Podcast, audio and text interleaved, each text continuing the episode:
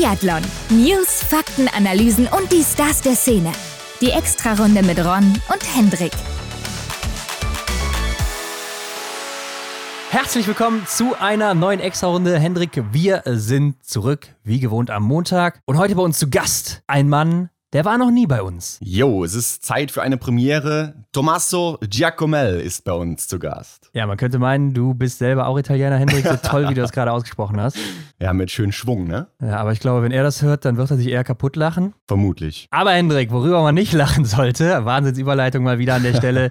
Über seine Leistung im letzten Winter, ne? Der hat ja einen Mhm. riesigen Schritt nach vorne gemacht und ist am Ende jetzt der Zwölfte im Gesamtweltcup, hat sogar zwei Medaillen bei der WM mitgenommen, auch richtig starke Lauf- und Schießzeiten angeboten. Also das kann sich schon sehen lassen und er ist ja gerade mal 23 Jahre alt. Und das in seiner ersten kompletten Weltcup-Saison, ne? das darf man ja auch nicht vergessen. Also, der hat hier schon ordentlich abgeliefert. Und ähm, klar, er ist das erste Mal bei uns zu Gast. Und da haben wir natürlich dann auch ganz vorne angefangen. Ne? Also, er hat uns dann erstmal erzählt, wie ist er denn überhaupt zum Biathlon gekommen? Die Standardfrage bei neuen Gästen. Sehr interessant. Und damit klären wir auch schon, ja, im Jugendbereich, ne, war es denn überhaupt schon früh in Italien klar, dass er ja mal ein Mann der Zukunft sein wird in dem Sport? Ja, und du hast ja auch gerade angesprochen, dass es sein erster kompletter Winter war. Mhm. zumindest im Weltcup. Aber er ist ja einer der wenigen, der wirklich alle Rennen gelaufen ist, also inklusive Staffeln, nichts ausgelassen. Und da haben wir ja mal gefragt, wie hat er denn seinen ersten kompletten Winter erlebt bei den Großen? Denn wir haben ja von vielen schon gehört, dass die dann am Ende von so einer Saison auch wirklich mental platt sind. Ne? Mhm. Nicht nur physisch oder physisch geht es vielleicht auch teilweise noch, aber auch mental, weil da eben viel Druck mitspielt und man muss einfach von Woche zu Woche abliefern. Ja, und man äh, rettet sich dann vielleicht auch von Trimester zu Trimester so ein bisschen in die nächste Pause.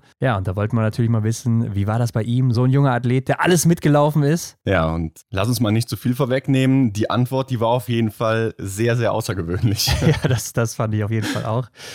Und ich denke, wir alle erinnern uns noch an den Kampf der U25-Wertung. Niklas Hartwig gegen ihn, die ja am Ende so richtig zugespitzt war. Und im letzten Rennen, da sah es ja schon so aus, im Massenstart in Oslo, als hätte er das Ding sicher. Ne? Also echt viele Punkte Vorsprung gehabt. Und er konnte es eigentlich gar nicht mehr verlieren. Und der Ausgang ist klar, Niklas holt sich das Ding Mhm. mit einem überragenden Massenstart. Und er ja, fällt so ein bisschen hinten ab. Aber wie war denn auch diese Situation für ihn? wo er schon so sicher eigentlich der U25-Sieger war und das am Ende nicht mitnehmen konnte. Genau, das haben sich auch viele auf Instagram gewünscht. ne? Wir haben viele Nachrichten bekommen, nachdem wir mit Niklas darüber gesprochen haben, über dieses Duell der U25-Wertung. Und jetzt hören wir dann auch hier die Seite von äh, Tommy und das war wirklich ein schönes Duell und da kann man sich auch auf die nächsten Jahre freuen, so wie wir es bei Niklas ja auch schon quasi resümiert haben, ne? aber es ist einfach so, das bleibt wahrscheinlich sehr spannend. Ja, und bevor wir uns jetzt auf die Folge freuen können, wo ja noch viel, viel mehr vorkommt, Hendrik, gehen wir Mhm. doch erstmal wie immer in die News der Woche. Frisch gewachst. Ja, und hier können wir auch direkt mal mit einer erfreulichen Nachricht anfangen, denn ein Mann, der hat jetzt nicht sein Karriereende bekannt gegeben, sondern der sagt, er macht noch weiter und das ist Simon Eder. Ja, mir klingt's noch im Ohr, Ron. Oft haben wir es letzte Saison gehört. Der Meisterschütze Simon Eder, ne, wie lange macht er noch? Wird er den äh, Altersrekord im Leistungssport von seinem Vater da einstellen? Ne?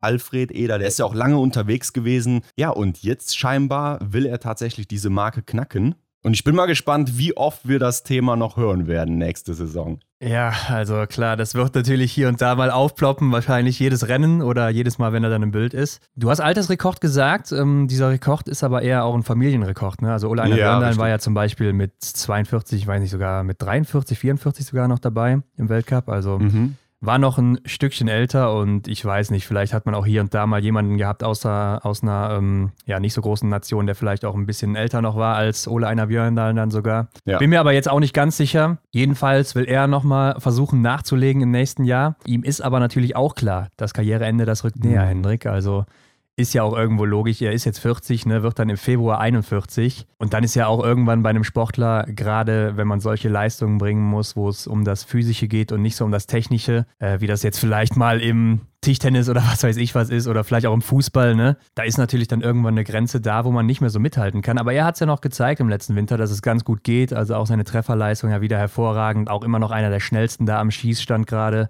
Mhm. Äh, klar, er ist nicht mehr so schnell wie noch vor ein paar Jahren, aber er kann auch den Jüngeren immer noch zeigen, wo der Hammer hängt hier und da. Definitiv, ja, sieht man ja an seinen Platzierungen. Ne? Also häufig in den Top 15 zu finden äh, und ja, wenn das doch so weitergeht, dann ähm, kann man doch auch noch weitermachen. Warum nicht? Ja, und er ist wohl selber auch noch so ein bisschen durch diesen Aufwärtstrend im eigenen Team gerade motiviert, ne? sei es bei den mhm. Damen oder auch bei den Herren, wo so ein bisschen was geht, mit Anna Gandler, die da gerade hochkommt und noch ein paar andere Jüngere, die da oben mitmischen wollen. Ja, und ich habe auch mal nachgeguckt, du hast deinen Vater ja schon angesprochen, Alfred Eder, der war ja auch noch mit 41, glaube ich, unterwegs. Heißt, er könnte erstmal nur gleichziehen jetzt. Mhm. Ja, und dann müsste er wahrscheinlich noch einen Winter dranhängen, um ihn dann zu überholen. Ist die Frage, ob er sich das nochmal antut, ne? Ja, lass uns das mal abwarten. Auf jeden Fall kann man da nur den Hut vorziehen, dann in dem Alter. Ich meine, wir wissen ja nicht, wie man sich äh, dann fühlt. Wir waren ja noch, noch nicht, nicht ja. in dem Alter oder sind es noch nicht. Ja, auf jeden Fall cool. Simon Eder nächste Saison wieder mit am Start. Ja, und darüber hinaus wird er, so wie er selbst sagt, wahrscheinlich auch nach der Karriere noch weiter im Biathlon erhalten bleiben. Wohl mhm. dann als Trainer. Könnte sein, dass wir ihn dann demnächst am Fernglas sehen. Also ich vermute ihn zumindest da, denn das Schießen ist wahrscheinlich seine Paradedisziplin, was er auch den anderen dann noch so hauptsächlich beibringen könnte. Davon gehe ich auch schwer aus. Also er hat sich ja auch da schon mit ein paar Experten jetzt äh, aus dem Feld dann unterhalten und ja, warum nicht? Ne? Also ich glaube, seine Schießqualität, die ja gibt's gibt's selten und das sollte man dann auch weitergeben. Yes. Und ein Mann, der sagt dann dagegen aber doch, ciao, Biathlon, ich höre auf. Ja, Sindre Pettersen, der Norweger, der ja 26 ist, er beendet seine Karriere. Ja, mit 26 natürlich noch sehr jung für einen Sportler, aber ich denke auch so ein bisschen das Opfer des äh, starken norwegischen Teams, wo dann eben Vermutlich. die starke Jugend danach kommt, die sich da schon sehr, sehr gut präsentiert, denn er war ja auch mal einer oder eine ganz große Zukunftshoffnung auch. Also bei der Junioren-WM 2017 hat er einmal Gold geholt, zweimal Silber. War auch im Dezember 2018 dann viermal im Weltcup unterwegs, war da mal Sechster im Sprint mit zehn Treffern sogar und 13. dann in der anstehenden Verfolgung auf der Pokeljuka. Also da sieht man schon, ne, der hatte Qualität und ich kann mich auch noch erinnern, der hat mal äh, bei den nationalen Meisterschaften auch vor ein, zwei Jahren noch da oben mal mitgespielt und so mhm. und ich glaube sogar mal gewonnen in einem Sprint oder so. Also der Mann, der konnte schon einiges, auch im IBU Cup sehr gut unterwegs gewesen, war zuletzt 2022 im März noch am Start. Ja, und das ist natürlich das, was wir auch schon mal angesprochen haben, ne? dass man so vermuten könnte, da werden einige dann mal so, wenn sie 25, 26 sind, überlegen, macht das noch Sinn? Habe ich überhaupt eine Chance, noch ins A-Team zu kommen? Oder sind da andere, die vielleicht dann den Vorzug bekommen, obwohl ich ein bisschen besser bin oder mhm. ja, vielleicht auch nur ähnlich gut? Also das ist schon knüppelhart da. Ja, das haben wir auch letztens in der Debatte da gehört, dass die B-Mannschaft aus Norwegen mehr Unterstützung äh, forderte ne, und äh, mehr vielleicht auch Gehör bekommt oder. Aber ja, ist dann wahrscheinlich so, wie auch Aspenas das gesagt hat, ne, glaube ich. Er war es, der gesagt hatte, ja, in einer anderen Nation wären wir im A-Team wahrscheinlich die führenden Personen. Äh, Sörum oder Strömsheim war das. Ja. Ja. Ja, stimmt. Bei Aspenas, da haben wir über andere Sachen gesprochen. Ne? Ja, war auf jeden Fall so, dass das eben da das Thema so war. Ja, äh, aber klar, wie gesagt, die haben nur sechs Plätze im Weltcup, sechs im IBU Cup und dann muss man eben gucken, ne? wen nimmst du da mit und wen nicht. Und wenn du dann 20 Leute hast, die da ja fast schon im Weltcup laufen könnten, mhm. ja, muss man sich irgendwann überlegen, äh, macht das hier wirklich noch Sinn? Aber ich meine, es kann natürlich auch sein, dass man einfach sagt, so, das Kapitel ist für mich vorbei, jetzt auch mal abgesehen davon, ob es läuft oder nicht läuft. Ich will einfach was anderes machen, ne? Das gibt's mhm. ja auch. Also. Klar. Ja, hat man ja auch gerade im deutschen Team gesehen, ne? Also ja. ähm, Laura Dahlmeier oder Magdalena Neuner, all ja. die Superstars aus Deutschland, die eben dann einfach sich umorientiert haben. Ja, oder auch eine Luise Kummer, ne, die ja auch ganz gut Stimmt, aussah. Ja. Und dann auch gemerkt hat, das ist es hier nicht mehr. Aber gut, Hendrik, Ihn werden wir damit in der Zukunft auch nicht mehr im Profi-Biathlon sehen. Ähm, und wir haben ja jetzt auch unsere Stats-Reihe gestartet. Ne? Also ihr kennt es noch aus den mhm. letzten Jahren, wo wir auch jeden Athleten oder jede Athletin so aus den Top 30 meistens nochmal beleuchten. Natürlich auch nochmal ein paar große Namen damit reinnehmen, wie jetzt zum Beispiel eine Franzi Preuß, weil äh, ich denke, für jeden interessant in Deutschland, wie sie so Definitiv, im letzten Winter ja. abgeschnitten hat. Und wir haben ja jetzt unser neues Rating eingeführt. Ne? Das gab es mhm. bisher noch nicht. So ein bisschen Anlehnung an FIFA oder Pro Evolution Soccer oder andere Sportspiele, die man so kennt, wo man dann eben eine Wertung hat von 0 bis 99, wobei 99 natürlich das Beste ist. Ich denke, viele werden es kennen. 0 wird ja, ja eigentlich nie erreicht. Ne? Also nee. da musst du schon wirklich hart versagen. Ich denke mal, die schlechtesten oder so, könnte man auch mal nachgucken, liegen so um die 30 oder 40. Also, mm, hätte ich ja, auch im Kopf, ja. Wir haben ja um die 120 Teilnehmer oder noch mehr sogar bei den Männern die dann teilweise auch gar keine Weltcup-Punkte holen oder auch nicht oft mit dabei sind. Mhm. Und da haben natürlich jetzt auch einige gefragt, ja, wie funktioniert denn das genau mit dem Rating? Wie habt ihr das gemacht oder so? Ja, und das ist schon relativ kompliziert, wie wir es gemacht haben. Ne? Ich wollte gerade sagen, dass vor allem du dann erstmal ein, äh, auf, auf Abendschulbasis irgendwie noch ein Mathestudium äh, absolviert. Ja gut, ich meine, ich habe natürlich ein Ingenieurstudium, Hendrik, ne? Äh, Mathe mhm. ist jetzt mir schon ein bisschen geläufig so. Liegt mir ganz gut, aber wir haben da wirklich jetzt jeden Athleten rausgegriffen, ne? der da gestartet mhm. ist bei Männern und Frauen und dann wirklich auch in einem riesigen Excel Dokument oder auch über mehrere Tabellen dann äh, die Berechnungen da durchgeführt. Ja, wer sich da so ein bisschen auskennt, ich will euch jetzt natürlich hier nicht mit Mathe langweilen, aber das äh, basiert natürlich dann auch auf statistischen Berechnungen. Ne? Mit dem sogenannten Z-Wert wird vielleicht dem einen oder anderen was sagen, wo man dann auch ähm, unterschiedliche Disziplinen wie Laufen und Schießen miteinander vergleichen kann, anhand dessen, wie weit man dann eben vom Durchschnitt oder so abweicht, mhm. beziehungsweise geht es da genau gesagt um die Standardabweichungen. Und so ist dann eben ein Vergleich möglich und wir haben das Ganze dann eben in der Wertung umgerechnet und haben dann auch Laufen ein bisschen stärker bewertet als natürlich Schießen oder äh, die Range Time, weil man kann ja nicht alles gleichgewichten, das macht ja keinen Sinn, weil das Laufen das Ergebnis natürlich viel, viel stärker beeinflusst als die Trefferquote oder natürlich die Range Time, wie man es mhm. ja auch zum Beispiel sehr gut an Johannes Dingesbö immer sieht. Der hat natürlich jetzt auch eine starke Trefferquote, aber jetzt auch nicht unbedingt die beste oder eine, wo man sagt, ähm, ja, damit gewinnst du jedes Rennen, wenn alles gleichgewichtet wäre, sondern er macht es dann eher übers Laufen. Mhm, genau. Ja, und da haben wir natürlich auch viel nachgeguckt oder so, wie kann man das ansetzen? Also Laufen so 60 Prozent, ne, die Trefferquote macht 25 Prozent aus und die Range Time dann 15 Prozent so, wenn man das dann eben aufteilt. Und wir haben dann viel simuliert und geguckt, ne, wo landen die Leute und so. Also wir haben uns da nichts ausgedacht, sondern das ist wirklich alles berechnet und wir können da nichts für, für die Werte. Wir haben dann natürlich verschiedene Ranges angesetzt, wo man sagen könnte, okay, der landet am Ende da und da. Mhm. Und anhand dessen ähm, ja, berechnet sich dann der komplette Rest. Genau, und man muss dazu sagen, Johannes Tingsbö hat uns das Leben nicht leicht gemacht durch seine super krasse Saison ähm, im letzten Winter. Aber es war auch gut, ne, dass man eben so eine wirklich krasse Ausnahmeleistung mit drin hatte, weil dann kennt man ja ungefähr das Limit. Ne? Und dann passt das vielleicht auch noch für die nächsten Jahre, dass man dann immer noch mal einen Vergleich ziehen kann. Ja, also wir könnten jetzt wirklich jedes Jahr miteinander vergleichen. Natürlich hängt das immer von dem Durchschnittswert der Saison ab. Ne? Das mhm. heißt, du kannst es nicht direkt miteinander vergleichen. Du wirst niemals diesen Vergleich haben und sagen können, yo, der war damals so stark, der ist heute so stark und deshalb ist der besser als der oder so vor fünf Jahren, mhm. weil einfach da ganz andere Teilnehmer natürlich insgesamt im Feld waren. Aber wir können auch schon mal verraten, ein Johannes Tingesbö, der wird natürlich nicht bei 99 sein, ne? denn sein Laufen ist natürlich unnormal stark, aber in der Trefferquote oder in der Range Time, da ist noch ein bisschen was drin, ne? wie dann zum Beispiel andere beweisen, wie so ein Stühler Holmler Greit, der da bei beiden Disziplinen führend ist. Ja, kann man sich jetzt gerade schwer vorstellen, ne? Ähm, aber ja, das, da so realistisch haben wir das dann eingeschätzt, dass eben da schon noch ein bisschen Luft nach oben ist, aber man muss schon sagen, also wer da an die 90 kommt, das ist schon, schon stark. Ja, das schaffen nicht viele und es wird auch überraschend sein, wer da zwischendrin immer mal wieder einen ziemlich guten Wert hat. Also da gibt es einige Namen, die hatten echt gute Werte, wo ich gedacht hätte, wow, nicht schlecht. Also man wusste, dass sie eine ganz gute Saison gemacht haben, aber dass sie dann so krass unterwegs sind, das hätte ich auch nicht gedacht. Aber ich denke, das wird auch klarer mit der Zeit und wir können ja dann auch nochmal so Zusammenfassungen bringen, wo man sieht, wer welchen Wert hat, so wenn dann mal alle irgendwann durch sind, ne? Mhm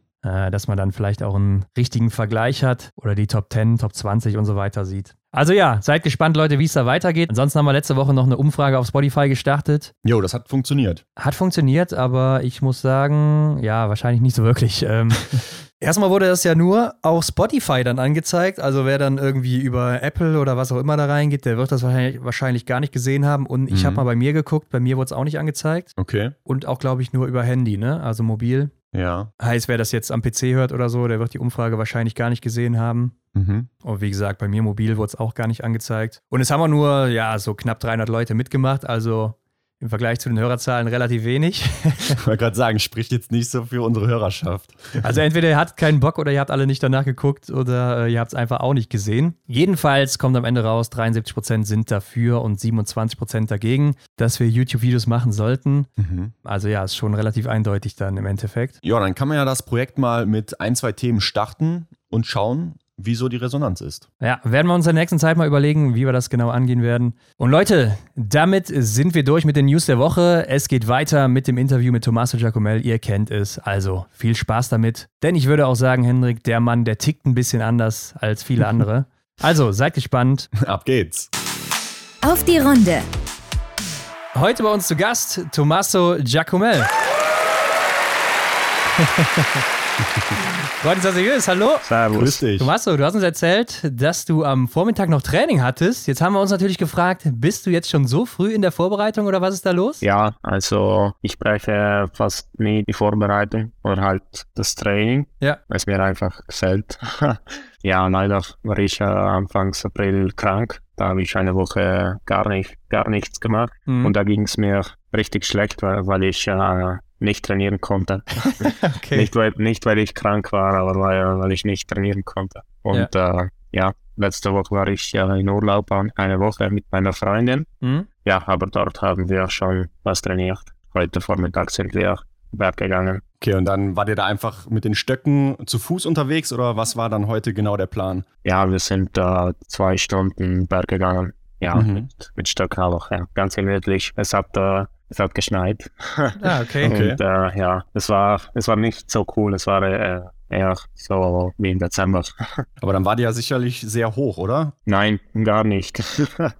also nur äh, 1000, 1200 Meter. Krass. Und äh, es hat äh, ziemlich tief geschneit. Aber ist das allgemein so ein Ding in Italien, dass man quasi durchtrainiert oder ist das unterschiedlich? Nein, das ist für jeder Athlet ja unterschiedlich. Also ich, äh, ich habe äh, angefangen, äh, also durchaus zu trainieren beim Lockdown, Mhm. also weil man da eigentlich gar nichts tun konnte, Ja. außer Training. Ja, das hat mir eigentlich äh, gut gepasst. Ich glaube, es ist eher der Kopf, der Kopf was ein bisschen rasten muss Ja. und Mhm. äh, nicht der Körper. Also ich fühl, fühlte mich nach der Saison so gar nicht müde, so. Physisch. Ja. Aber ja. Okay, ist ja ein interessanter Punkt. Gehen wir bestimmt gleich auch noch näher drauf ein. Wir wollen natürlich auf deine Karriere eingehen, aber erzähl uns doch vorab mal, wie bist du denn überhaupt zum Biathlon gekommen? Also es, äh, es ging eigentlich so, dass ähm, also mein, mein Vater war ein äh, Profi-Landläufer und er war auch äh, ziemlich stark.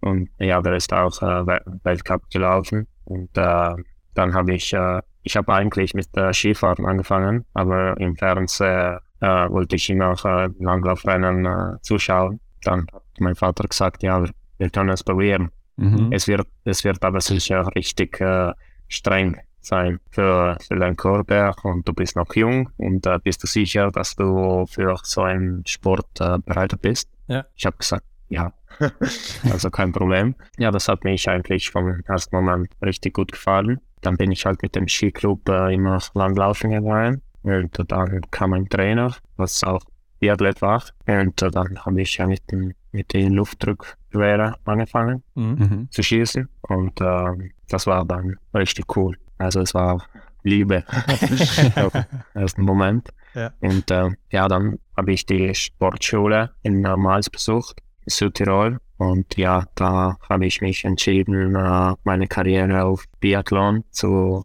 sagt man, Zu wechseln, ja. ja genau. Wie alt warst du denn, als du mit dem Luftgewehr geschossen hast? Ich war äh, elf, zwölf. Ja. Ja. Okay. Ja, also schon ein bisschen älter auch eigentlich, ne? Für so einen, der in so eine Richtung gehen will, oder? ja, ich war nicht so jung. Mein, mein Bruder hat früher angefangen. Okay, ja, dann springen wir doch mal in deine Karriere rein, denn wenn wir dann mal auf deine Jugend- und Juniorenweltmeisterschaften gucken, die sahen ja auch schon ganz gut aus. Ne? Also bei der Jugend-WM hast du 2018 Silber im Sprint geholt, dann auch noch WM-Bronze mit der Staffel ein Jahr später und du hattest auch ein paar Podestplätze im Junior Cup. Aber erzähl uns doch mal, konnte man damals schon absehen, dass du im Weltcup mal ganz oben mitspielen wirst? Ich weiß nicht. Also, wenn man äh, Junior Cup läuft oder ähm, äh, Youth WM, dann ist man schon richtig jung.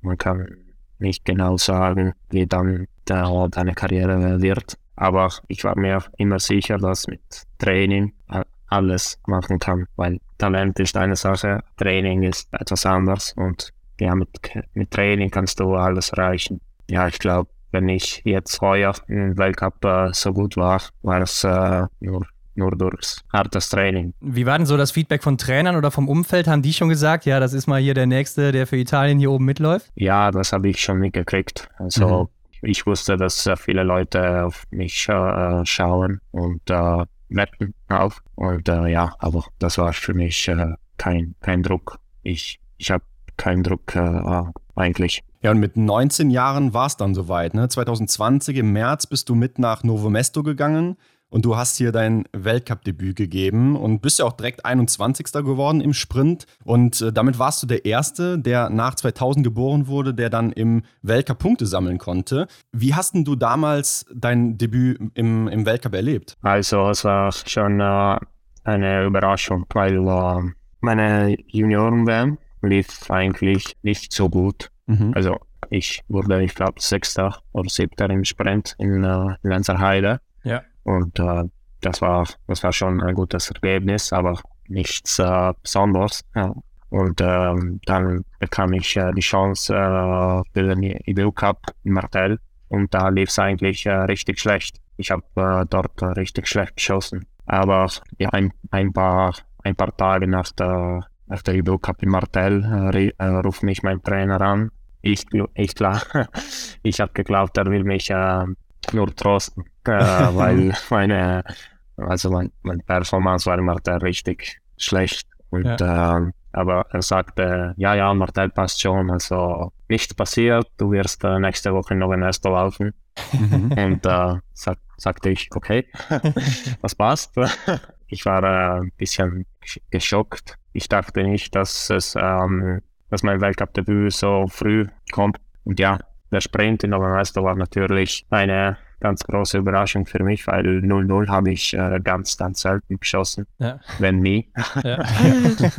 Und äh, ja, aber ich hatte, ich hatte keinen Druck, es waren keine Zuschauer, es war niemand auch, was mich äh, stören konnte. Und äh, ja, es lief perfekt eigentlich. Ja, und dann warst du ja auch bis zum Saisonende dabei. Ne? Im März 2020 in Kontiolach, die ist die Saison damals zu Ende gegangen. Und dann haben wir aber gesehen, hast du bis Januar 2021 keine Rennen mehr bestritten. Was war dann hier los? Äh, Corona. Ah, okay, ja. ja, wir, wir hatten äh, Tra äh, Trainingskurs in Oberhof und ja. da wurde eigentlich fast die ganze Mannschaft von Corona infiziert. Mhm. Ja. Mir ging es äh, richtig schlecht. Also ich brauchte schon ganz, ganz lange, bis ich wieder auf einem guten physischen Niveau liegte. Und mhm. äh, ja, es war schon ja, nicht gut, aber ich war, äh, ich war nicht äh, konkurrenzfähig. Ich, hab, ich bin im äh, Dezember dann in Italien Pokal gelaufen, aber auch äh, es, war, es war schlecht. Ja, okay.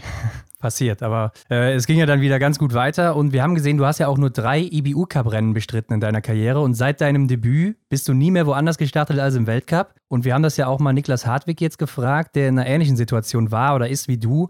Wie waren denn jetzt so diese zwei, drei Jahre, wo man als junger Athlet versucht, so diesen Anschluss zu finden nach oben, aber trotzdem dann immer weiter hinten landet? Ja, ähm, es ist schwierig, weil äh, am Anfang laufen wir alle um die Ohren. Und das ist natürlich nicht cool, weil man fühlt sich einfach äh, nicht gut genug für den Weltcup. Aber am Anfang denkt man, denkt man immer, ja, ich bin, ich bin erst 19 oder 20 oder 21, ich habe ja keinen Stress, ich muss lernen. Aber dann kommst du an einer Stelle, wo Lernen nicht mehr genug ist. Man muss äh, Ergebnisse liefern. Und, äh, ja, das ist, das ist bei mir äh, eigentlich, dachte ich, nach äh, Östersund äh, letztes Jahr.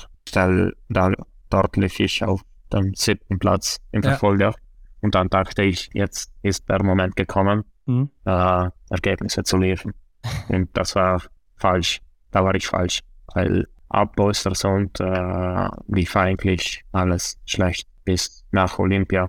Und mhm. dann nach Olympia sind wir in Kontiolahti äh, angekommen und da sagte ich zu meinem Trainer, so jetzt äh, muss ich nur genießen. Also jetzt ist nichts mehr mit Ergebnissen, also ich muss nur wieder Freude finden, Biathlon zu machen. Und das habe ich dann eigentlich gut getan, weil äh, in äh, Kontiolahti lief es noch nicht so gut aber dann äh, OTP und Oslo lief es ganz, ganz gut. Ja, du hast es schon angesprochen, Olympia in Peking, da warst du mit dabei, 61. im Sprint und warst auch noch mit der Staffel ähm, unterwegs, bist da auch gestartet. Aber mit etwas zeitlichem Abstand jetzt, hat sich denn die Reise nach China gelohnt, um diese Spiele dann mitzuerleben? Was würdest du sagen? Also die Erfahrung war nicht so cool, weil äh, ja, mit, mit Corona und alle Begrenzungen, was man gehabt hat. Mhm. Äh, das war das war das war nicht, was ich geträumt habe. Und ähm,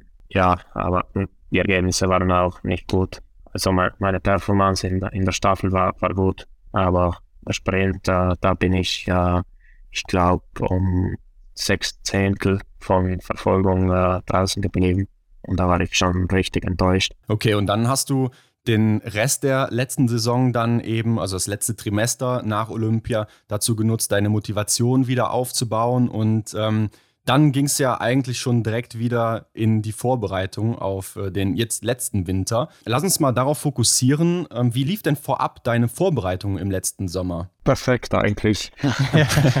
ja, das Training war perfekt. Ich war, ich war nie, nie krank, immer äh, ziemlich fit außer in, äh, in September, wo wir in der Ramsau waren. Da habe ich ein paar Tage, äh, ich war ein paar Tage einfach ein bisschen schwach mhm. und äh, habe dort ein bisschen weniger trainiert, aber ja, sonst lief es äh, perfekt. Das Training war richtig super. Ich meine, das ist ja, glaube ich, auch das Wichtigste, ne? dass man gesund durch die Vorbereitung kommt und einen guten Aufbau hat. Aber welche Erwartungen hattest du dann selber vor Saisonstart von dir? Ja, ja ziemlich hoch eigentlich, mhm. weil äh, ich, ich sah während der Vorbereitung, dass sich mein Niveau gesteigert hat. Mhm. Und äh, ich, ich schon gesagt habe, äh, ich will nicht mehr nur äh, Erfahrungen sammeln. Und äh, der Start war äh, nicht äh, optimal in Controlati. Also das Laufen war, war super, aber das Schießen war schlecht. Und ich weiß noch, mein, mein Trainer, nach, ich glaube nach dem Sprint, hat nach er ist zu mir gekommen nach dem Abendessen, hat, hat gesagt, äh, komm zu mir kurz in mein Zimmer. Dann sagte ich, okay, kommt gleich ein Zusammenschiss. äh, und da sagte er, oh Junge, du bist, du bist jung, du, du musst es genießen. Also du machst gerade keinen Krieg, du, du bist hier, du hast die Unterstützung von alle, mhm. von unserem Team. Und äh, das hat mich wirklich geholfen, weil dann auch Filzen war ist meine Saison richtig gut gestartet. Ja. Wie war denn das dann für dich oder was bringen dir auch diese Worte oder wie niedergeschlagen warst du nach dieser ersten Woche auch in Kontiolahti? Ja, nach dem Verfolger war ich eigentlich äh, ziemlich äh, zuversichtlich, weil ja, das Schießen war noch nicht optimal, aber das Laufen war eigentlich äh, ziemlich gut. Und äh, ja, ich war natürlich enttäuscht, weil es ist, es ist so, wenn man jung ist und äh, also man man läuft das erste Mal in, ein, in einen Verfolger, dann bist du ganz happy, dann mhm. machst du die ersten Punkte, dann bist du ganz happy, mhm. Top 30, Top 20, Top 10, man will immer mehr. Jetzt reicht für mich ein zehnter Platz leider nicht mehr. Also ich bin, ich bin heuer ziemlich oft in, in, den Top 20 gelaufen, aber ich war, ich war nicht zufrieden. Mhm. Und mein Ergebnis, vielleicht von der Leistung schon. Also wenn man eine ein Verfolger mit Startnummer 25 startet und man endet 11. oder 12. dann ist man schon, muss man zufrieden sein. Ja, eigentlich äh, mhm. ist das so, aber die Worte von meinem Trainer äh, helfen mir äh, schon richtig viel, weil ich habe zwei super Trainer und äh, die sind wie eine Familie für mich. Mhm. Ja, cool. Ich habe mich jetzt gerade gefragt, wenn du sagst, du willst immer mehr, das wird ja niemals aufhören, oder? Also selbst wenn du mal wie Johannes Dingesbö jedes Rennen gewinnst und du wirst dann mal Dritter oder vielleicht Fünfter, dann ist es ja für dich immer eine Niederlage, ne? Also da muss man ja auch irgendwie mental mit umgehen können, oder? Ja, es ist, äh, es ist schwierig. Es ist äh, richtig äh, schwierig, äh, weil in Östersund bin ich auch äh, Zweiter geworden. Aber dort sag, sagte ich mir, ja, jetzt bin ich Zweiter aber mhm. ich will noch mehr Podestplätze. Ich weiß schon, dass Johannes Bö fast äh, unschlagbar ist und äh, ja, Johannes Bö und, äh, und Lagreit äh, belegen meistens äh, die ersten zwei Plätze auf dem Podest, dann ist nur mehr ein Platz übrig. Ja. und dann ist das natürlich äh, schwierig, weil es sind, äh, brutal, sind richtig viele äh, starke Athleten dabei. Aber ich, ich weiß, ich habe das Gefühl, dass, dass ich dich die Fähigkeiten habe, äh, zu den Besten mitzugehören. Mhm. Ja. Das ist ja schon mal wichtig, dass man das weiß. Ne? Aber lass uns ja. noch mal gerade nach Hochfilzen schauen, denn hier hast du ja auch eine neue Bestleistung zu diesem Zeitpunkt dann aufgestellt. Ne? Du bist ja mit Startnummer 20 dann aus dem Sprint eben in der Verfolgung gestartet und wurdest dann Sechster. Also das war dann deine neue Bestleistung zu diesem Zeitpunkt. Wie hast denn du dieses Ergebnis äh, wahrgenommen? War das eher so ein Ausrutscher nach oben für dich oder ja, war das abzusehen, dass, dass sowas passiert? Ich bin eigentlich, also der, der Verfolgung ist meine Lieblingsdisziplin. Mhm. mhm. Und äh, ja, ich bin froh. Wenn äh, ein Sprint ist und danach ein Verfolger, bin ich eigentlich immer ganz äh, happy. Äh, ich weiß, es liegt mir ziemlich gut, in die Gruppe zu laufen und äh, direkt gegen äh, die anderen zu, zu laufen und mhm. zu kämpfen, mhm. natürlich. Mhm. Aber ja, ich, äh, ich wusste, die, die letzte Runde war fuck gerade hinter mir und ich hatte noch die, Erinner die Erinnerung von letztes Jahr, wo ich äh, die letzte Runde mit Sepp Pallak, Kerschmar und Deder äh, gelaufen bin in Östersund. Und da habe ich, äh, da hab ich dann Sprint gegen alle drei verloren. und äh, wenn ich von, vom vierten Schießen rausgelaufen gelaufen bin, habe ich mir gedacht, ja so, jetzt will ich aber äh, den Flower Zeremonie mhm. feiern. Und äh, das habe ich geschafft. Ja, waren deine ersten Flowers damit, ne? Und in Ancile Grand Bonnant hast du auch wieder einen starken Verfolger dann hingelegt bei diesem verhexten Rennen damals. Und du bist ja noch 13. im Massenstart geworden, im letzten Rennen vor Weihnachten. Das heißt, die Formkurve, die ging schon deutlich nach oben. Mit welchen Gedanken bist du dann in die Weihnachtspause gegangen? Ja, eigentlich äh, gute Gedanken, weil ja, der Massenstart in der Grand Bonnant war auch schon ein gutes Rennen. Ich habe ich hab schon vier oder fünf Fehler geschossen, aber die bis die, die Leute in uh, der Grand Bornand liegt mir enorm gut. Mhm. Und uh, ich liebe uh, ich lieb die Leute in Frankreich. und ja, aber ja, in die um, Weihnachtspause bin ich eigentlich ganz gemütlich reingegangen. ich wusste, ich muss nur dort die ersten zwei oder drei Tage rasten und dann wieder mit Training anfangen. Also ich hatte keinen Stress. Ich wusste, ich muss in dem Moment äh, fast nicht, nichts äh, an meiner Leistung verbessern. Und äh, ja. Dann muss man ja sagen, ging es wirklich los, ne? Ab Januar Leistungsexplosion vom Feinsten, also vor allem läuferig. Das erste Rennen ja. im neuen Jahr im Sprint auf der Pokeljuka, drittbeste Laufzeit und auch danach dann immer häufiger unter den schnellsten zehn zu finden. Wie kannst du dir das erklären, dass du auf einmal zack so da warst? Ja, ich bin unter, unter die Weihnachtsferien bin ich eigentlich auch von, ähm, beim World Team, World Team Challenge in, ja in Schalke mhm. an der Start gegangen mit Dorothea Viren und das war ja. eine heftige Erfahrung. Da war ich brutal schlecht, also mein Schießen war schrecklich. Ich dachte mir, ja, das ist eigentlich kein, kein Biathlon, es ist mehr ein Show. Mhm. Ja. Und ich werde mir, ich werde mich sicher nicht von so einer Show beeinflussen. Und das sagte ich, sagte ich gleich äh, zu meinem Trainer. Und ja, ein in Pokljuka wusste ich eigentlich, dass meine Form passt. Und äh, ja, ich, ähm, ich weiß selber nicht, wie, wie, ich, äh, wie ich dort so gut gelaufen bin.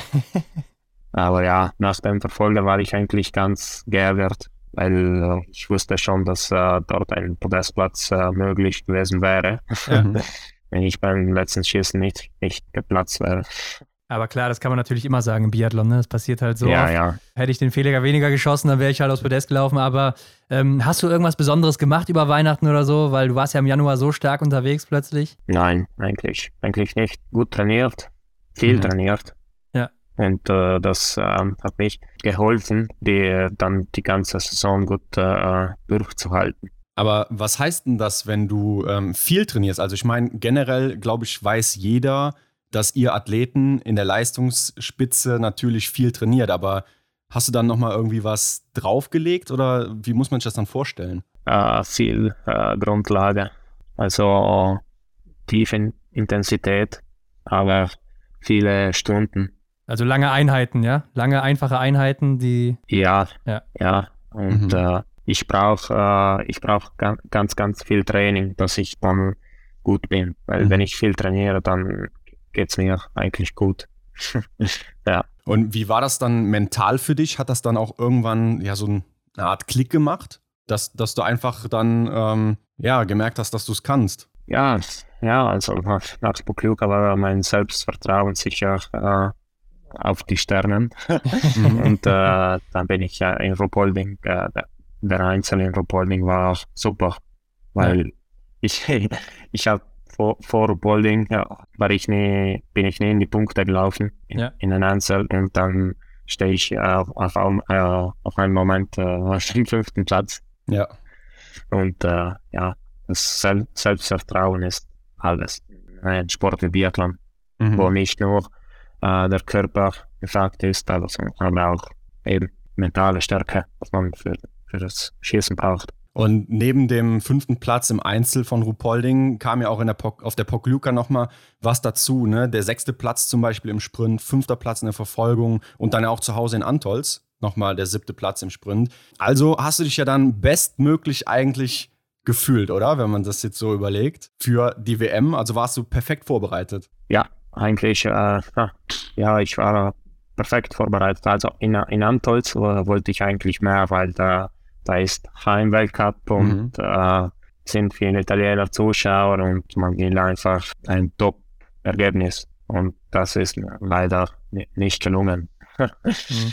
Weil, ja, siebter Platz im Sprint ist äh, ziemlich gut, aber der Ausgang, äh, Ausgangsposition für, für den Verfolger war, war super. Ja. Aber mein Verfolger war nicht gut genug. Aber ich erinnere mich auch noch, dass dieser Verfolger in Antolz auch sehr stark war von den vorderen Leuten. Ne? Also hat sich ja fast nichts getan. Gewaltig. Ähm, aber nach diesem Januar, der ja so stark war bei dir, hast du da plötzlich auch Medaillenhoffnungen durch den Monat? Ja, sicher.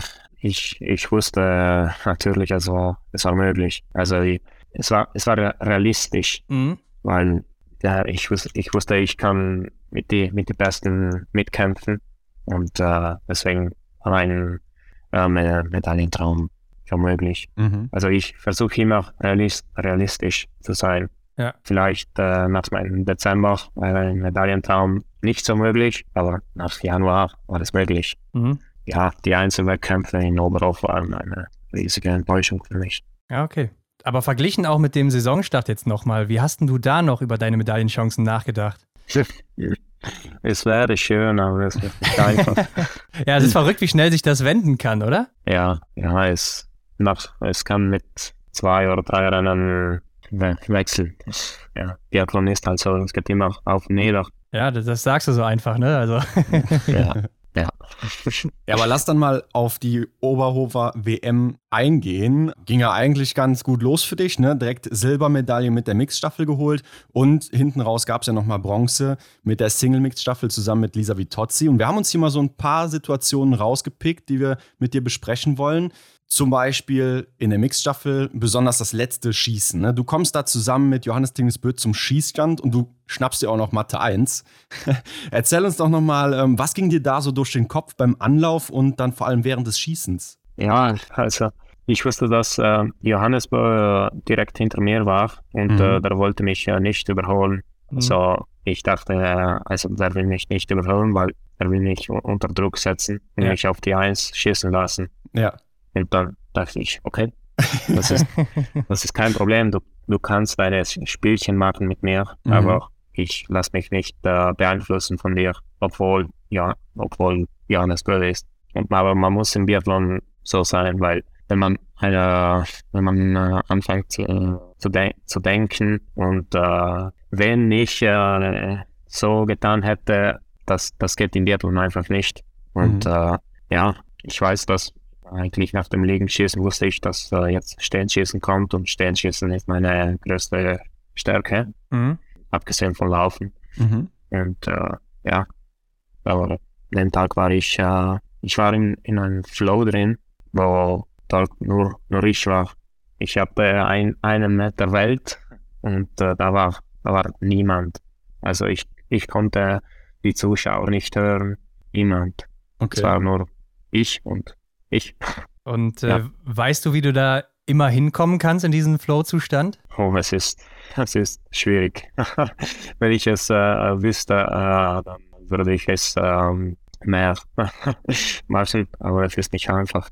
Weil ich hm. würde ja sagen, das war auch so deine erste Situation überhaupt, wo du so wirklich um eine Goldmedaille kämpfen konntest. Ja. Und ich kann mir vorstellen, da muss da auch irgendwie im Körper oder im Kopf so, so Adrenalin reinschießen oder sowas. Ich weiß es nicht. Also irgendwie, weißt du, was ich meine? Dass man da an dieser Stelle ja. noch nie war, aber jetzt kann man, weiß man doch irgendwie, hier kann was Großes passieren. Ja, ja, also natürlich wäre, wäre es ähm, Gold möglich gewesen, wenn Johannes eine Strafrunde geschossen hätte. Ja. Oder vielleicht wenn er drei Nachladen gebraucht hatte, weil die Runde war in Oberhof ziemlich kurz. Wir sind nur die zwei Kilometer runtergelaufen. Ja. Und äh, ja, wir haben beide richtig, äh, richtig schnell geschossen und dann sind wir zugleich vom Schießstand raus, äh, rausgelaufen.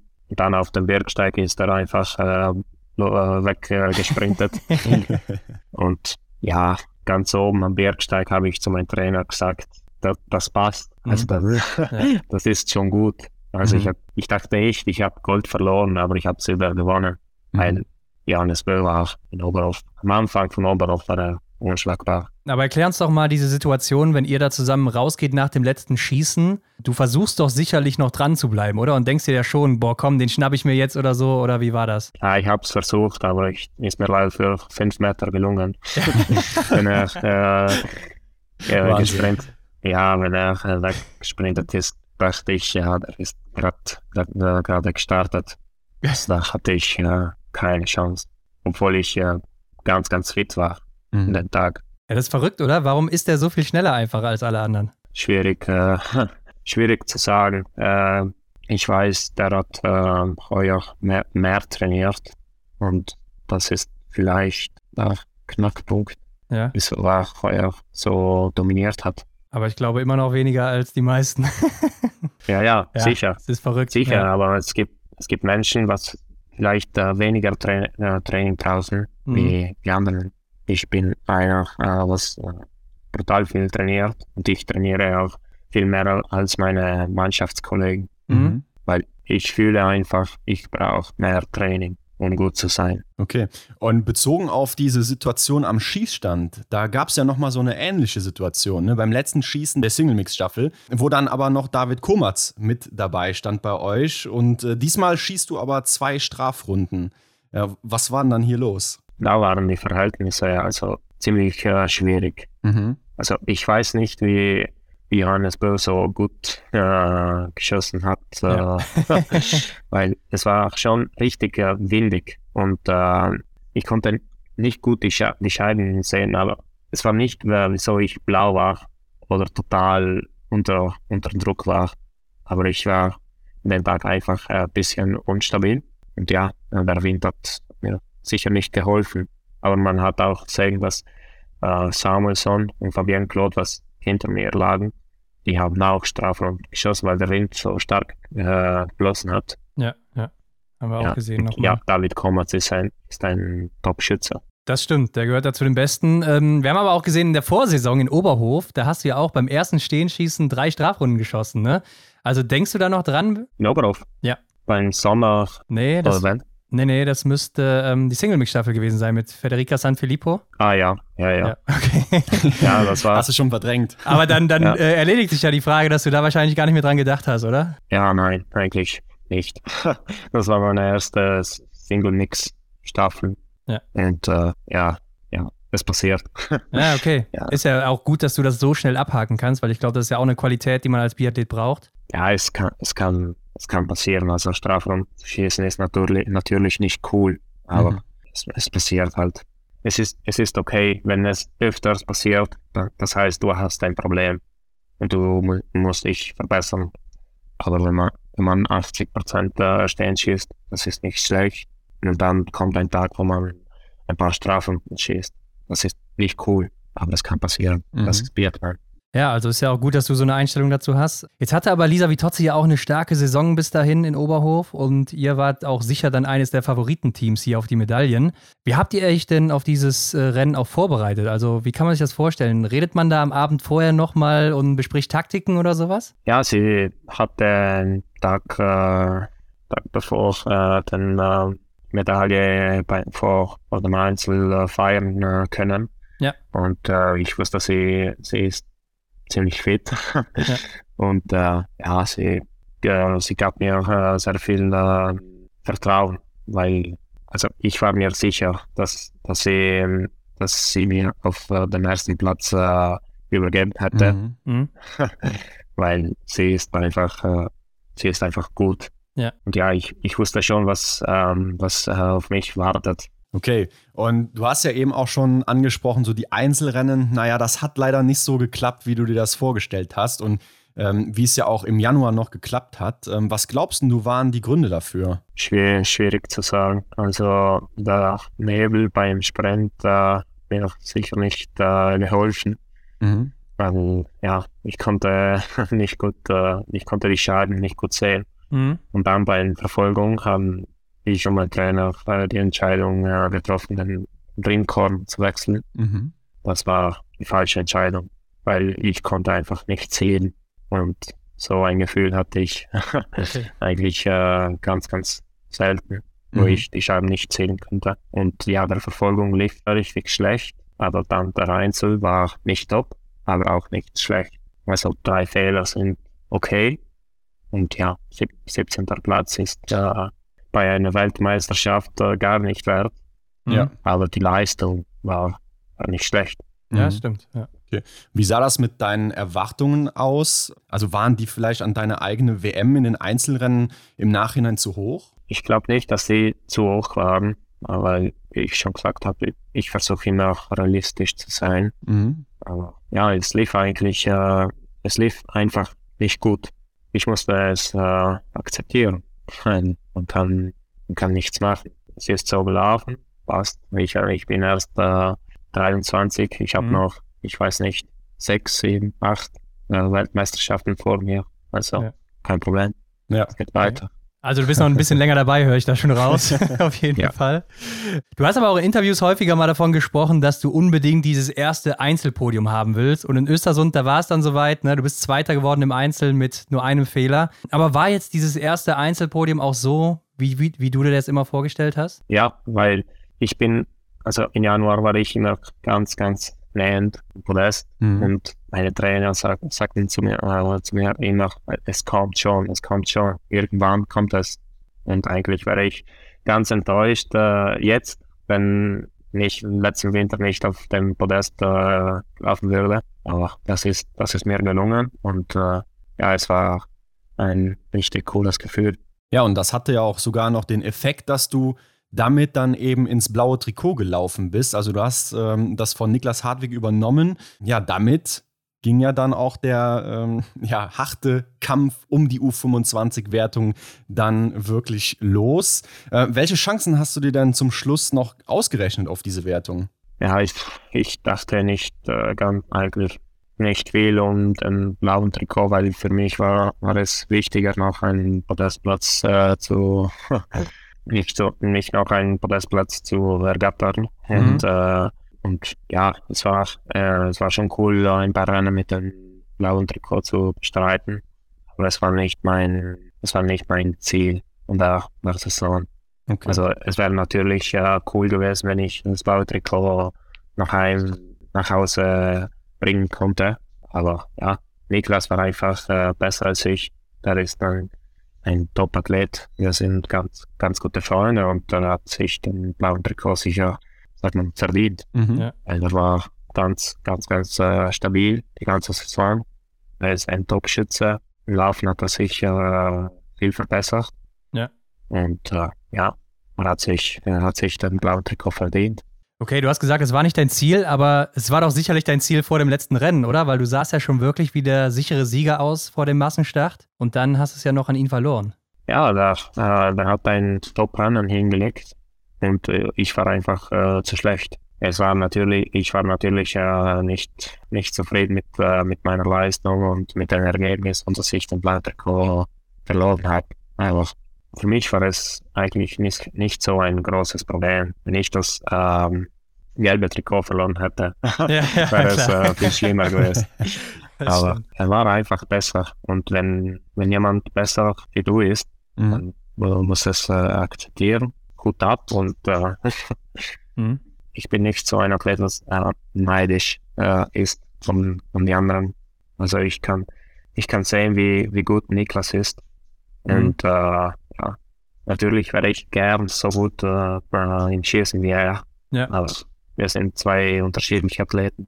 Ja, ich meine, hier muss es ja jetzt auch nicht um diesen Neid gehen, sondern einfach über die Enttäuschung über dich selbst, weil du sahst ja eigentlich richtig gut aus, so warst in einer guten Form noch zum Schluss und er vielleicht auch gar nicht mehr so gut und dass du es dann halt nicht äh, noch hingebracht hast, weil du hattest ja schon einen großen Vorsprung, ne? Ja, ich hatte, glaube ich, fast 40 Punkte Vorsprung. Ja, ich glaube sogar mehr. Ja. Und äh, ja, Sprint äh, li lief bei ihm äh, nicht, nicht gut. Aber dann in Verfolgung bin ich, glaube ich, zwei Runden mit ihm gela äh, gelaufen. Und dann da habe ich mitgekriegt, der ist, der ist noch am Leben.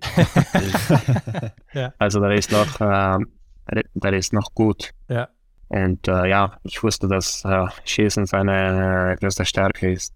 Und dann beim, Aus beim Massenstart. Ja, jetzt, jetzt weiß ich, dass ich mit Nebel ein paar Probleme habe, mit, vor allem mit dem Legenschießen. Mhm. Aber wie ich schon gesagt habe, er war, er war einfach besser. Ja, okay. Am Ende bist du dann Zwölfter im Gesamtweltcup geworden, ne? hast alle 15 Einzelrennen mitgelaufen und auch alle 10 Teamrennen, also hast kein Rennen ausgelassen. Welches Fazit ziehst du denn jetzt selber aus deinem Winter? Ja, ich bin äh, eigentlich ganz äh, zufrieden, wie, dass ich äh, fähig war, alle Rennen zu, zu bestreiten auf einem hohes Niveau. Und äh, das ist natürlich für einen 22 Jahre alten mhm. Athlet mhm. Äh, ziemlich gut. Aber du hast auch anfangs schon gesagt, dass du gar nicht so sehr erschöpft warst, ne? Nach dieser langen Saison, die es ja auch für dich war. Du bist 35 Rennen gelaufen insgesamt. 36 mit Schalke. Ja, ja stimmt, genau, stimmt. Mit Schalke ja. zusammen 36 sogar. Also absoluter Wahnsinn. War das dann gar keine Belastung so für dich? Also es hört sich auch sehr merkwürdig an. Also eigentlich sind das 38 Rennen mit der Italienmeisterschaft. Stimmt, die kommen ja auch noch dazu. Auch noch, ja, Ende März, ja. ja. Und äh, ja, ich war ich war nicht äh, erschöpft, aber ich glaube, es ist eher äh, men ein mentales äh, Faktor, weil meine Saison war, war, war sehr, sehr gut mhm. und äh, ich habe ich hab die Zeit richtig genossen.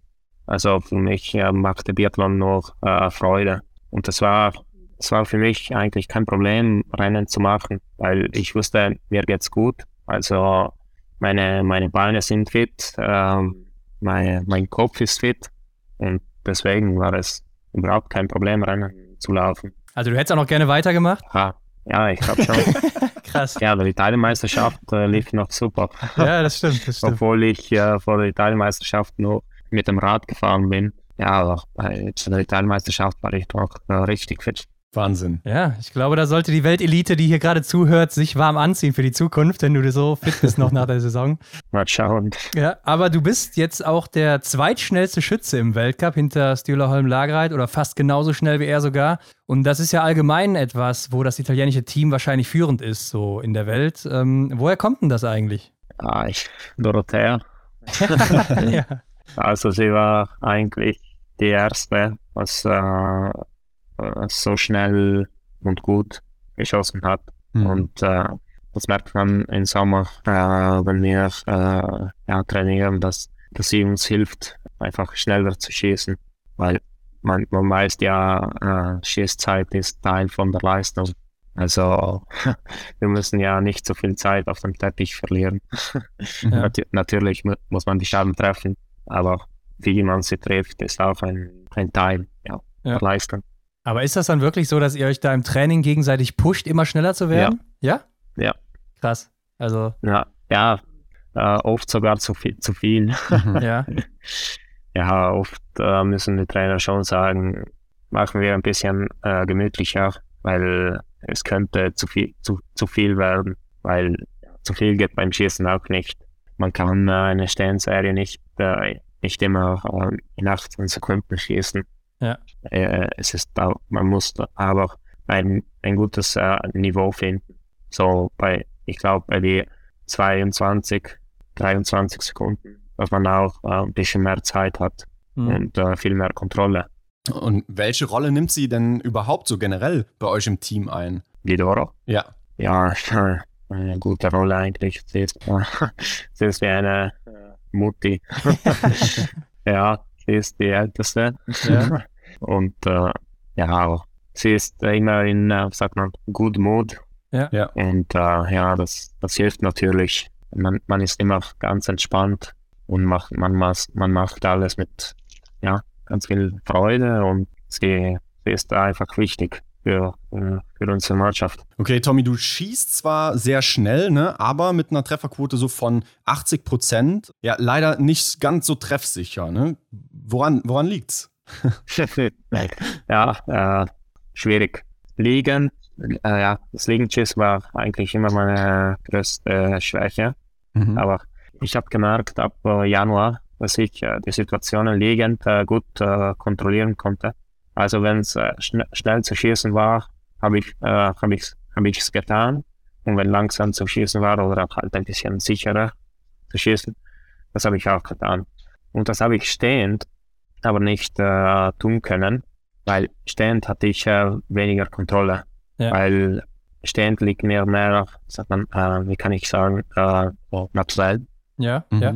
und da könnte ich mich, mich selber nicht, nicht so gut kontrollieren. Ja, natürlich äh, werden die Rennen von, vor allem bei, bei der Weltmeisterschaft, wo ich liegend ganz, ganz schlecht geschossen habe, da werden die, die Prozentsätze äh, total zerstört. Ja, Ja. das stimmt natürlich. Weil ich glaube, in, in Januar habe ich äh, liegend, äh, ich weiß nicht, vier oder fünf Scheiben gefehlt. Mhm. Und dann bei, bei der Weltmeisterschaft habe ich in einem Rennen sechs Scheiben gefehlt äh, mit zehn Schüsse. Ja, ja, Auch stimmt. Ich sehe gerade. Da war äh, der Januar auf jeden Fall, hast du einige fehlerfreie Serien hingelegt. Äh, aber ich glaube, umso erfreulicher ist ja, dass du dich auch läuferisch gesteigert hast, ne? Von minus 1% auf minus 3%. Und das ist echt schon ein heftiger Sprung. Ähm, war das denn für dich auch vor dem Winter schon abzusehen, dass da was gegangen ist? Ja, weil Vorbereitung lief, lief perfekt und auch in, äh, in Bakerston in, äh, in November merkte ich, es, es könnte heuer was gehen. Also ich, ich bin bereit und äh, ich bin, ich, ich war auch bereit, besser zu werden. Ja, aber ähm, ich meine, das, das hoffen natürlich viele immer, ne? Aber so 2% ist natürlich schon heftig. Und merkt man das auch, dass man auf einmal irgendwie fitter ist oder so? Ja, ja, es ist ein cooles Gefühl, wenn man mit, mit den Besten gemütlich äh, mit, mithalten kann. Mhm. Und ja, im Januar war, war ich natürlich topfit. Also nach den Rennen war ich gar nicht müde. Das ist, das ist ein Gefühl, was man äh, nicht, nicht sehr oft hat äh, äh, während des Winters. Man wünscht sich äh, dieses Gefühl äh, öfters zu haben. Das geht einfach, äh, das geht einfach nicht, nicht so leicht. Mein Trainer war, war sich ganz sicher, dass, dass ich einen Sprung äh, gemacht hat und äh, er versuchte mich immer zu pushen. Ja, und du warst ja schon immer ein schneller Mann, ne? Aber glaubst du, du kannst auch irgendwann mal läuferisch das Level von einem Johannes Dingesbö erreichen? Hoffentlich. Äh, ja, ich, ich hoffe es vielleicht so schnell, werde ich nicht sagen, weil ich glaube nicht, ich habe nicht auch ein äh, so ein Talent wie er. Also das glaube ich, das glaube ich nicht, aber ich weiß, ich kann, ich kann sicher schneller laufen, wie ich, wie ich heuer äh, gelaufen bin. Da bin ich mir ziemlich sicher. Sind wir gespannt, was du dann in den nächsten Jahren noch draufpacken kannst. Aber mit diesem Winter, äh, Tommy, hast du ja dann spätestens jetzt auch die Position eingenommen der oder des größten Hoffnungsträgers im italienischen Herrenbiathlon-Team. Und das wirst du ja sicherlich auch ähm, selber mitbekommen haben. Was macht denn das mit dir, diese Rolle einzunehmen? Ja, für mich ist es eigentlich kein, kein Druck, also der, der Beste von, von der Mannschaft äh, zu sein, weil ich, ich sehe, dass auch meine, meine Teamkollegen sich äh, verbessert haben. Und äh, wenn sie mich was fragen, ich weiß nicht, äh, über Training oder Renneneinteilung oder so, Mhm. da, da bin ich eigentlich ganz happy, sie, sie zu helfen. Und ich weiß, ich habe mitgekriegt, dass ich eine gute Rolle spiele in unserer, in unserer Mannschaft. Aber das andere ist natürlich auch, dass damit ja auch größere Medien auf dich aufmerksam werden. Ne? Du hast zum Beispiel dann auch ein Interview beim ZDF gegeben. Wie nimmst denn du sowas wahr, wenn jetzt so diese Aufmerksamkeit auch in deiner Person steigt? Ja, das, das war mir äh, am Anfang äh, nicht, äh, nicht einfach, weil nach Bukuka sind die Medien auf mich äh, gesprungen. Ja. ja.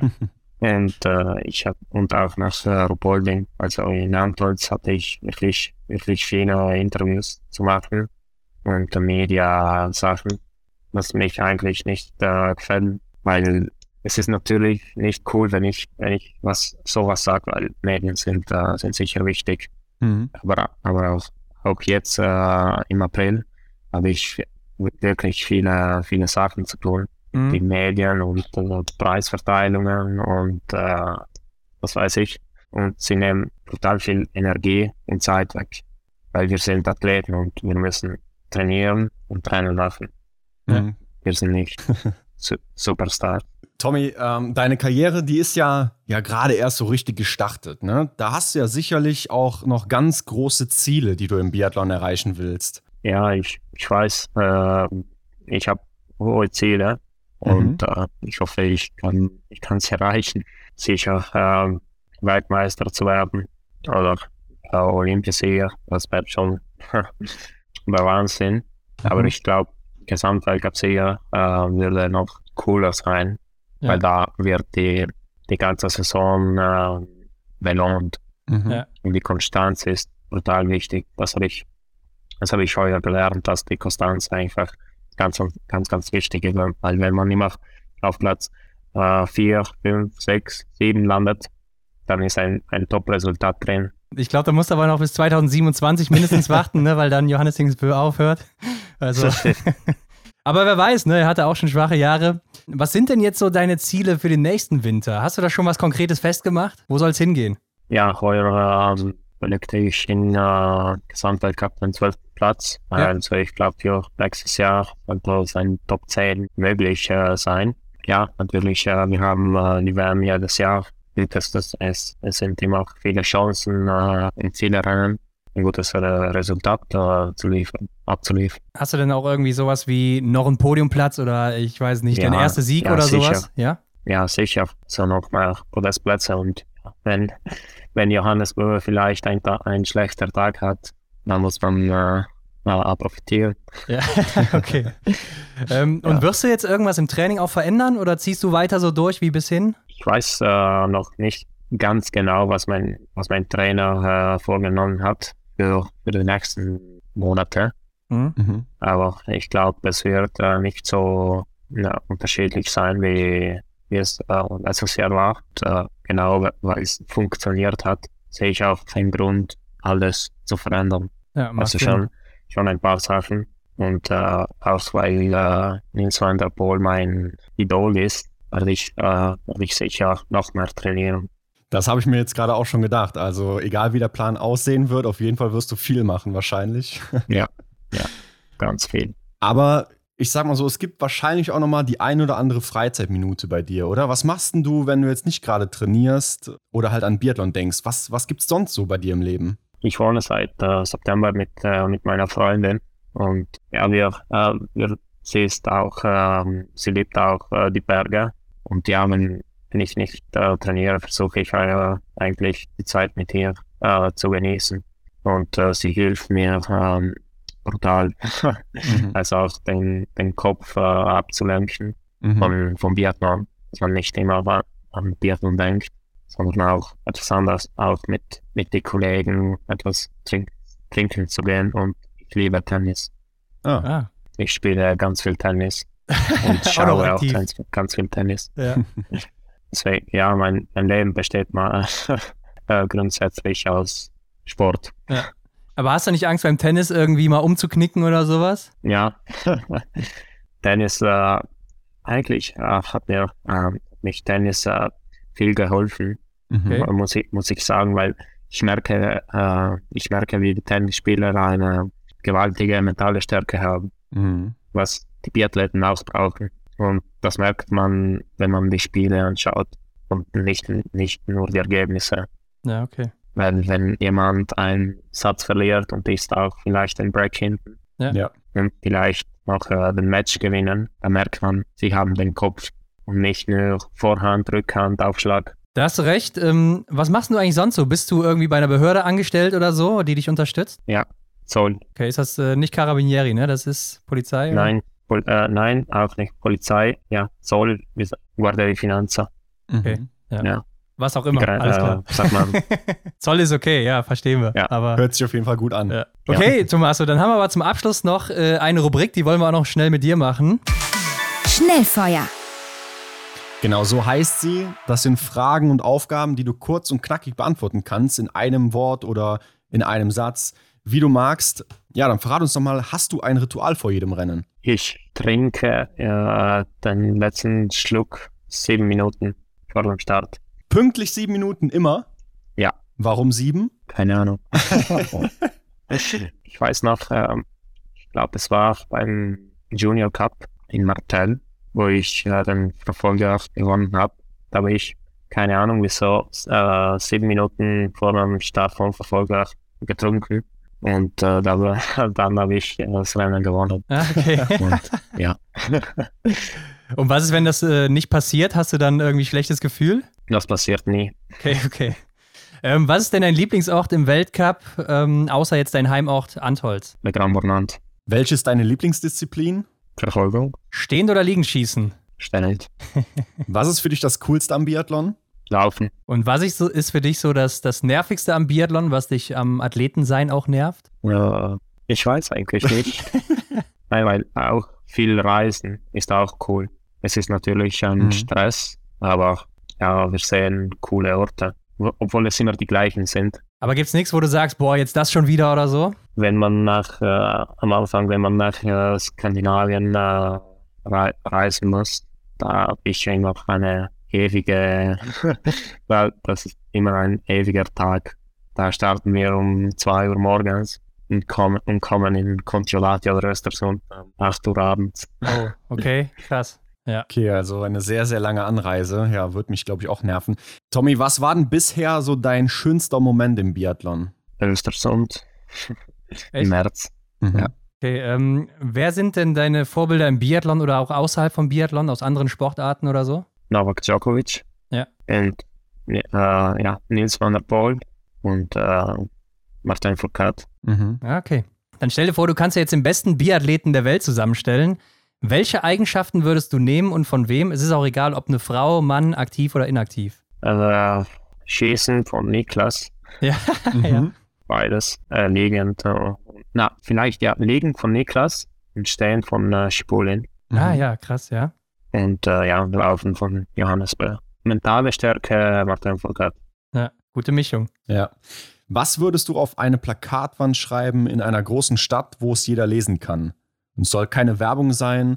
Wie meinst Hast du da irgendwie ja eine Nachricht, die du all den Leuten da draußen, den Biathlon-Fans mitteilen willst oder irgendein Motto, nach dem du strebst, was dich begleitet? Ja, immer, immer an sich äh, selber glauben, viel trainieren und äh, ja, auch intelligent trainieren.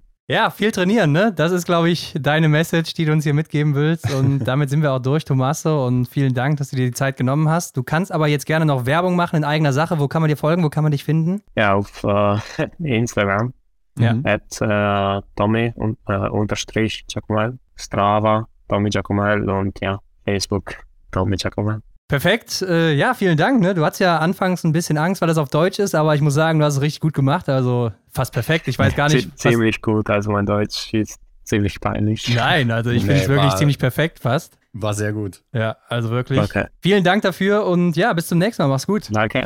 Tja, Hendrik, der Mann wird wohl nicht müde, ne? Also den kriegst du Mhm. nicht kaputt.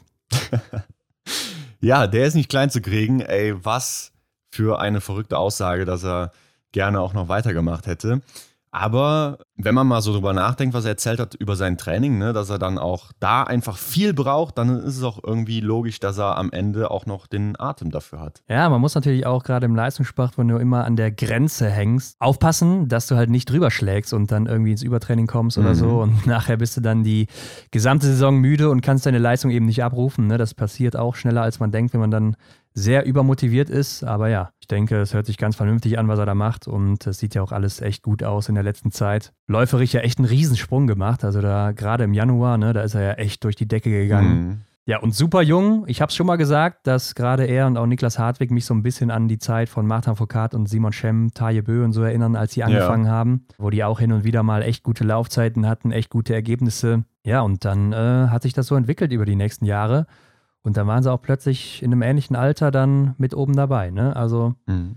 zeigt alles in die richtige Richtung. Das könnte so die nächste Generation werden, die vielleicht eine Epoche prägt im Biathlon. Ja, kann man sich gut vorstellen. Und sein Mindset, muss man sagen, passt ja auch. Ne? Also, dass er auch selber schon sagt, so, ich habe die Fähigkeiten, oben anzugreifen, glaube ich. Und ja, ich will auch unbedingt mal Olympiasieger werden oder Weltmeister, das wäre das Größte. Oder auch Gesamtweltcup-Sieger. Klar, das will irgendwo jeder. Aber ich weiß nicht, irgendwie merkt man, ähm, auch wenn man nochmal an die Bilder denkt, als er da bei der WM über die Ziellinie in den Staffeln gelaufen ist, wie er da ausgerastet ist, ne? oder auch bei seinem ersten Podest. Aber für mich passte das auch vom Bild, wo du gerade nochmal die WM ansprichst, ne, die Mixed-Wettbewerbe, wo er da mit Johannes Tingesbö zusammen auf der Matte stand, um dann quasi um den Sieg gekämpft hat. Das war schon sehr beeindruckend und irgendwie hat das, hat mir das gefallen, dass da so dieser italienische Anzug mit dabei stand. Ja, das könnte was werden in der nächsten Zeit. Ja, alleine, dass er sich schon bewusst war, ja, okay, du willst mich hier unter Druck setzen, da, dass ich auf die Eins gehe, ne? Und Mhm. dann, ja, haut er trotzdem einen da raus und setzt ihn auch noch unter Druck so ein bisschen. Ja. Aber klar, auf der Strecke war nichts zu machen. Das Ende, das ist klar, das kennen wir alle. Ansonsten, Leute, schreibt uns auch gerne unter das Folgenbild oder auch privat, wie ihr das Ganze so fandet oder habt ihr Feedback oder sonstiges, irgendwelche Wünsche. Immer gerne her damit. Alle Infos zu Tommy und zu uns findet ihr auch wie immer in den Show Notes. Und dann lasst doch gerne noch eine Bewertung bei iTunes, Spotify oder wo auch immer ihr das hört da. Am besten fünf Sterne, oder Hendrik? Klar, fünf Sterne sehen wir immer gerne und wir bedanken uns ja auch jede Woche dafür. Ne? Also Leute, haut rein. Das war aber ein Freestyle-Rhyme, oder? Ja, Ja, aus dem Ärmel geschüttelt. Nicht schlecht. Und natürlich teilen, abonnieren, whatever, damit ihr keine Folge mehr verpasst. Und in der nächsten Woche, Hendrik, da sind wir dann zurück in Deutschland. Lassen wir mal so stehen. Genau, lassen wir so stehen. Also bis dann, habt eine gute Woche. Ciao. Macht's gut, ciao. Das war die Extra-Runde mit Ron und Hendrik für diese Woche. Neue Folgen gibt es jeden Montag, überall, wo es Podcasts gibt.